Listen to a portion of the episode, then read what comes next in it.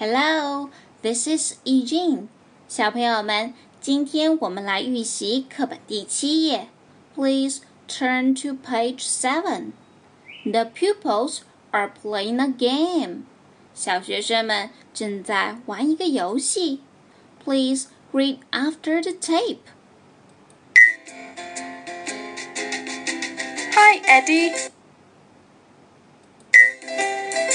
You're Kitty. No, I'm a boy. I'm Danny. I'm a girl. I'm short. I'm thin. Who am I? 这里 Who am I？其中 Who W H O Who 意思是 谁？注意第一个字母 W 不发音。Follow me. Who? Who? Who am I? Who am I? 这句话的意思是我是谁？那么如果要问你是谁，该怎么说呢？对了，要用 Who are you？you？Who are you？那要问他是谁呢？我们要说 Who is he？或者 Who is she？小朋友们，你们有没有听过一首有趣的游戏童谣？Who took the cookie？Who 谁 took 拿走了 the cookie 饼干？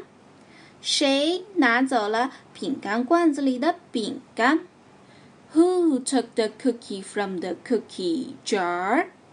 这是一首非常有意思的童谣，你们一定要去听一听哦。言归正传，我们继续读课文吧。 You're a girl. You're short. You're thin. You're Kitty. Yes, I'm Kitty.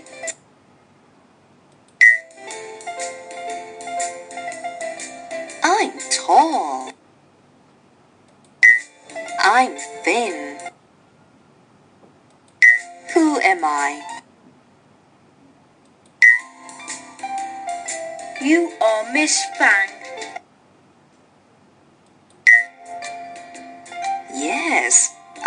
I'm Miss Fang. 哦，原来 the pupils 小学生们正在玩猜猜我是谁的游戏。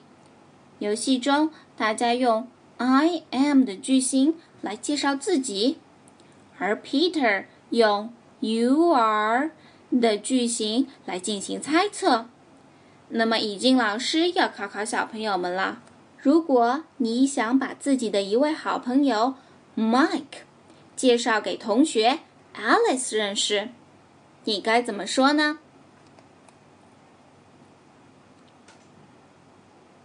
嗯，有些小朋友知道要用 this is 的句型来介绍他人了。例如，This is Mike. He is my friend. This is Alice. She is my classmate. 小朋友们，你们都学会了吗？